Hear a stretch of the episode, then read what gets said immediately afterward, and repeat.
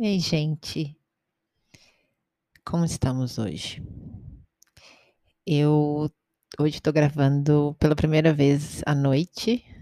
É, não, nem que por isso eu não tenha aqui um café aqui do meu lado, porque um dos motivos até que eu escolhi esse nome para o podcast é porque é uma constante na minha vida essa frase, fiz café. Então, é um assunto que eu gosto e que faz parte da minha vida. E que muitas vezes eu cheguei a pesquisar um pouquinho aqui e ali, mas essa semana eu estava mais. É, depois da semana passada, que foi super intensa com a gravação daquele episódio, porque no dia seguinte teve, tiveram várias notícias que meio que mexeram, inclusive com o assunto da nossa raiva. E aí foi, foi bem interessante assim o laboratório que rolou durante a semana. Estou muito feliz com os resultados desse podcast aqui, em vários sentidos. Em agradecer quem estiver ouvindo hoje. É, a gente, com o podcast, a gente não tem acesso a quem está ouvindo, mas hoje eu sei que tem 11 países nesse momento é, acompanhando o Fiz Café. Isso é muito legal. Pensar que um meio tão interessante dá um alcance assim tão legal. Então, eu fico super excited para gravar, super. Ai, ai, ai. Tá chegando a hora, eu fico procurando o assunto e pesquisando o assunto desde o dia que eu resolvi, que foi mais ou menos na quinta-feira passada, e aí eu comecei a entrar no assunto do café, e sim, gente, é um mundo de histórias muito legal. Eu adorei.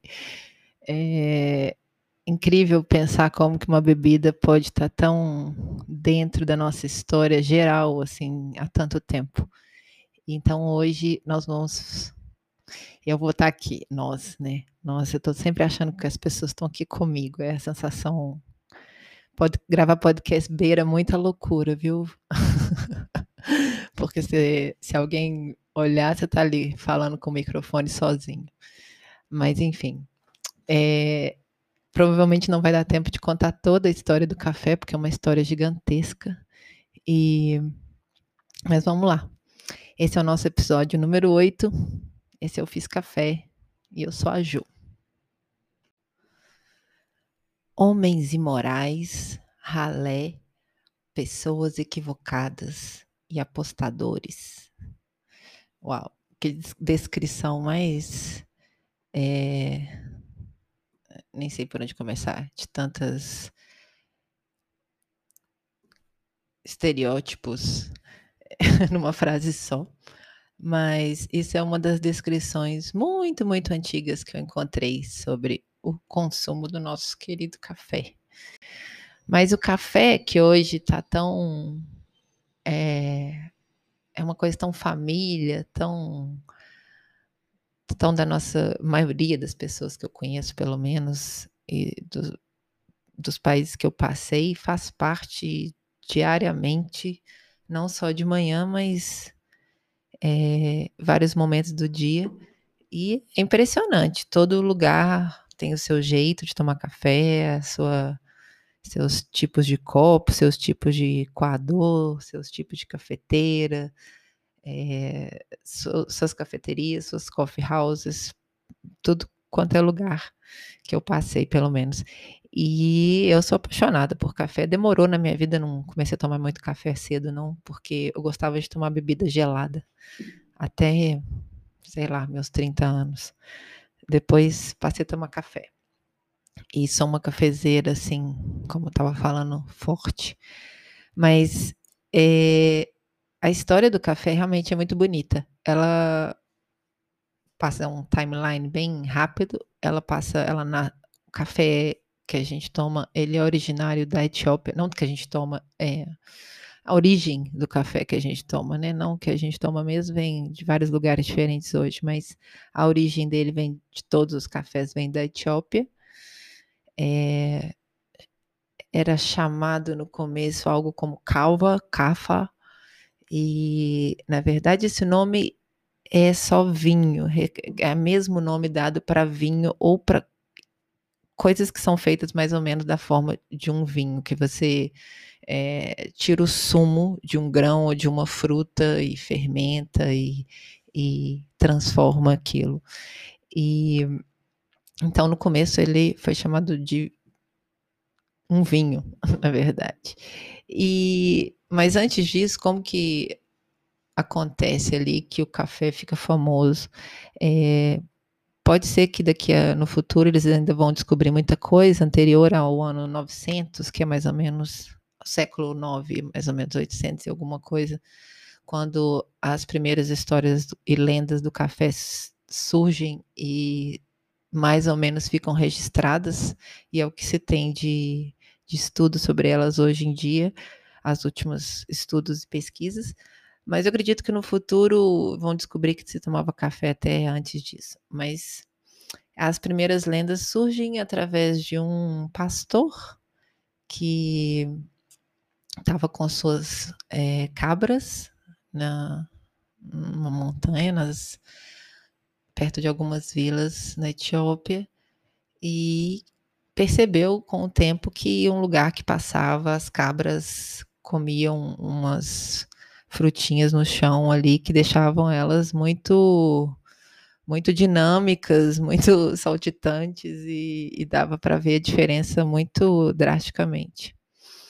De alguma forma, essa, essa história, não se sabe se esse pastor de, de cabras, ou se através dele, ou se através, essa história dele é só uma lenda, mas o que se sabe é que através dessa lenda ela se chegou às vilas.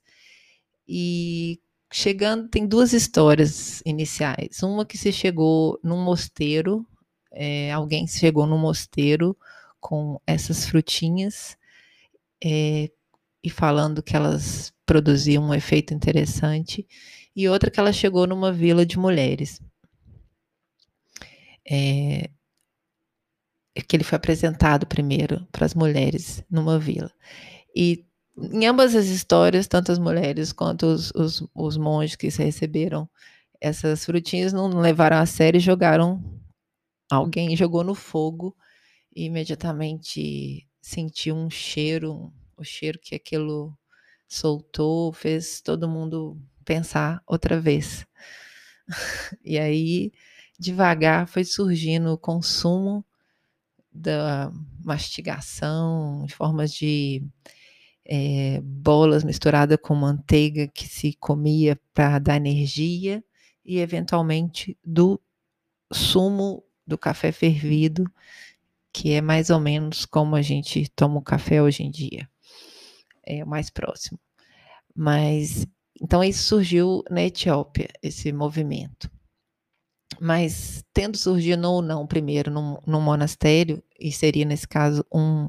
Não um monastério, é uma. Quando você pesquisa mais por alto, aparece como monastério, mas não seria chamado monastério porque é, era dentro do sufismo, que era uma das alas do islamismo, do antigo islamismo. E o sufismo, esses é, estudantes do sufismo que viviam em uma determinada comunidade que poderia ser chamado como um monastério, é, eles tinham esse costume, era parte da tradição deles, a leitura, o canto e o dan a dança noturna é, muito tarde, durante a noite, durante várias horas. Então, o café meio que veio a calhar, né? Porque descobriram que o café dava aquele up que precisava para as pessoas manterem a concentração, para conseguir ficar mais tempo acordada, para ficar ligado, para ficar mais focado. Então, ele rapidamente o café ficou popularizado, talvez em outros tipos também de comunidades, mas não sabemos, não tem outros, muito difícil de achar registros sobre mulheres, é, começando até agora uns, uns bons estudos sobre mulheres nesse, nessa época na, na África, então não, não achei muita coisa ainda, mas acho que ainda acho. E eu sei que, na verdade, o café se popularizou mais foi no Iêmen, não na Etiópia, que é logo ali do lado, do outro lado do Golfo. E o Iêmen, o sufismo, os, tinha vários é, desses, dessas comunidades sufistas é, no Iêmen, e essas comunidades popularizaram o café ali por volta dos anos mil, entre mil e mil e trezentos, é, que não há como certificar exatamente, tem muitas histórias do, aparecimento do café ali, já, já, teria, já tinha aparecido, e durante aquela época tem várias histórias que surgem do uso do café. E as principais cidades islâmicas, islâmicas que passam ali do mundo árabe, que passam a ter o consumo do café, são é, Meca, Cairo, Damasco, Alepo, Istambul. Durante 600 anos, aquela área estava fervendo com o uso do café, sem ninguém do Ocidente aqui tá sabendo ainda, e nem de outras regiões do mundo. Então, assim, o café ele surge nesse ou ele se expande nesse movimento do sufismo, que até falei era do sufismo, mas o sufismo é, né, gente? O sufismo é uma parte, é uma religião, é uma uma forma de uma filosofia dentro do islamismo que ainda hoje em dia é bem pequenininha, mas existe ainda firme e forte em alguns lugares. Mas naquela época era bem mais forte, era bem maior, é, na transição é, para o Império Otomano, mais ou menos nesse período, então entre 1000 e 1300. Então, esses líderes desses grupos de estudantes religiosos começaram a recomendar beber o café para que os seus estudantes se manterem alertas e concentrados durante as cerimônias de canto e de dança. É, até descobri que era nas segundas e sextas essas cerimônias, especificamente, logo no começo. Mas aí o que, que acontece? É, o café, as pessoas começam a gostar muito, então elas saem facilmente desse, desse âmbito de só das cerimônias e começam a ir para a casa das pessoas. E as pessoas começam a tomar em casa também, em todas essas regiões. E como tem a trio, né, política, religião e comércio sempre está envolvido em tudo na história da humanidade, com café não é diferente. Ele começa a cutucar algumas coisas politicamente, daqui a pouco, primeiro ele começa a cutucar dentro da religião, e o comércio começa a se interessar. Então, os os primeiros mercadores, que foram quem realmente levou para essas outras cidades que eu citei, é, eles não só levavam o café, como eles também tiveram que começar a levar é, o como fazer o café. Então, é, foi assim que surgiram as primeiras coffee houses, casas de café, que a gente chamaria de cafeteria, ou hoje simplesmente a gente chama de café, né? De ir a um café. Mas vamos chamar aqui de casas de café, para ser uma tradução que é mais é, verdadeira. Então, começa a se expandir, as pessoas começam a frequentar, é, e naquele momento o mundo é, otomano, o Império Otomano que está dominando grande parte do, do mundo conhecido naquele momento, naqueles anos, naqueles, durante aqueles séculos, inclusive, ele está lidando não só com grupos ele tem, é, que estão tomando café, mas ele está lidando com grupos que tomam vinho também, os grupos ligados é, mais ao cristianismo, é, estão lidando com o hashish, que é uma subproduto da, da maconha, da cannabis, que também é milenar ali naquela região e também usado não só para uso recreativo, mas durante milênios foi usado como medicamento e como é, dentro de cerimônias religiosas de diversos grupos. Um dia a gente vai falar disso. E do ópio também, que séculos antes era considerado uma tipo a nosaldina, novalgina, paracetamol de hoje em dia, o que todo mundo tem em casa, não, não todo mundo não, porque era só os médicos iam ter os, os magicians, os médicos e os apoteques, os donos das que produziam os produtos farmacêuticos da época, não tinha far, é, farmácia apotec. E então, mas assim, era o medicamento conhecido da época, era o ópio. Isso muitos anos, séculos antes, né? Ali para o século 4 antes de Cristo. Então, já nessa época que a gente está contando, o ópio já tem uma outra leitura também, ele já está envolvido mais é, com é, grupos que já não são considerados religiosos mais, e nem a medicina também já está trocando e já está. É, usa o ópio, mas já usa várias outras coisas. Então, é um momento de transição de todos esses produtos. E o café surge e também entra nessa briga toda. Para a proibição do café, são citados em atos religiosos da época a queixa de que beber café estava sendo conduzido na mesma forma que beber vinho, que beber café na cidade era acompanhado pelo agrupamento de homens e mulheres que cantavam e tocavam percussão em encontros onde também se jogavam xadrez e outros jogos. Bom, pulando um pouco para frente, em 1608, é, eles começaram a proibir muitas coisas. Proibiram os garotos de servir café nas cafeterias, em Jerusalém, por exemplo. Foi uma... A proibição também incluía tocar qualquer instrumento e todos os tipos de entretenimento. É engraçado que a gente está falando sobre café, mas podia ser sobre muitas drogas, né? Ou muitas coisas que eles resolveram colocar esse nome de droga que a gente hoje as palavras as palavras perderam ou bagunçaram seus sentidos muito nos últimos anos. É, mas muitos tentaram proibir, mas eventualmente o café foi liberado. Porque a essa altura os mercadores já haviam feito serviço de espalhar a fama e o hábito de tomar café.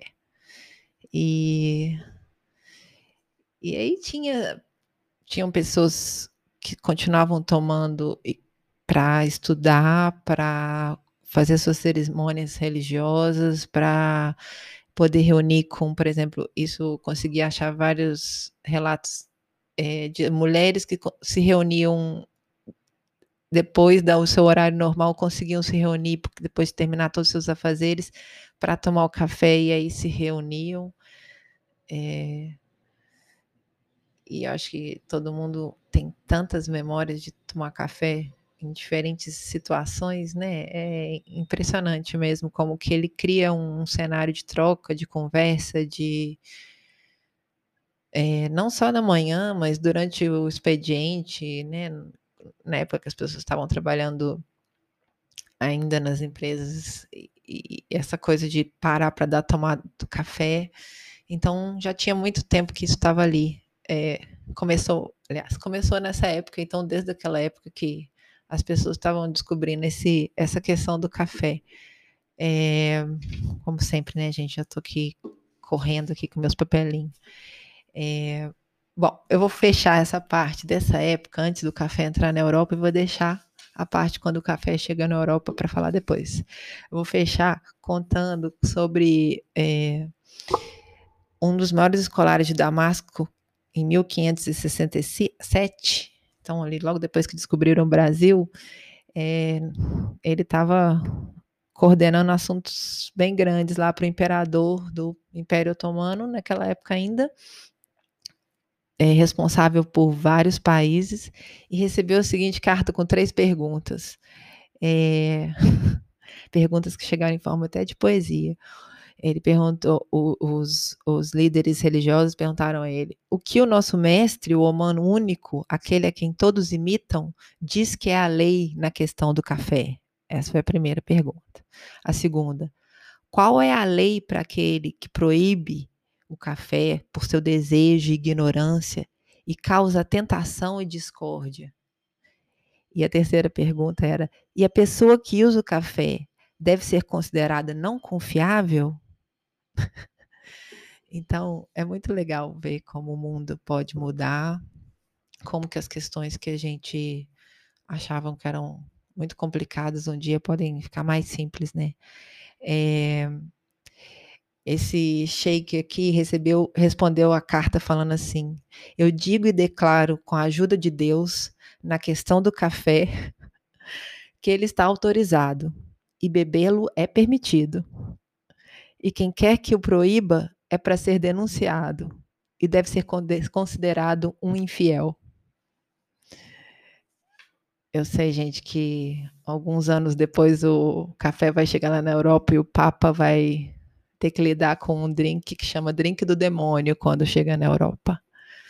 Ó, espero que vocês tenham gostado. Eu gostei muito de falar do café. É... Espero que a próxima vez que vocês forem tomar café, vocês lembrem que ele pode trazer coisas bem mais interessantes do que a gente já está acostumado. Um beijo, boa semana para todos.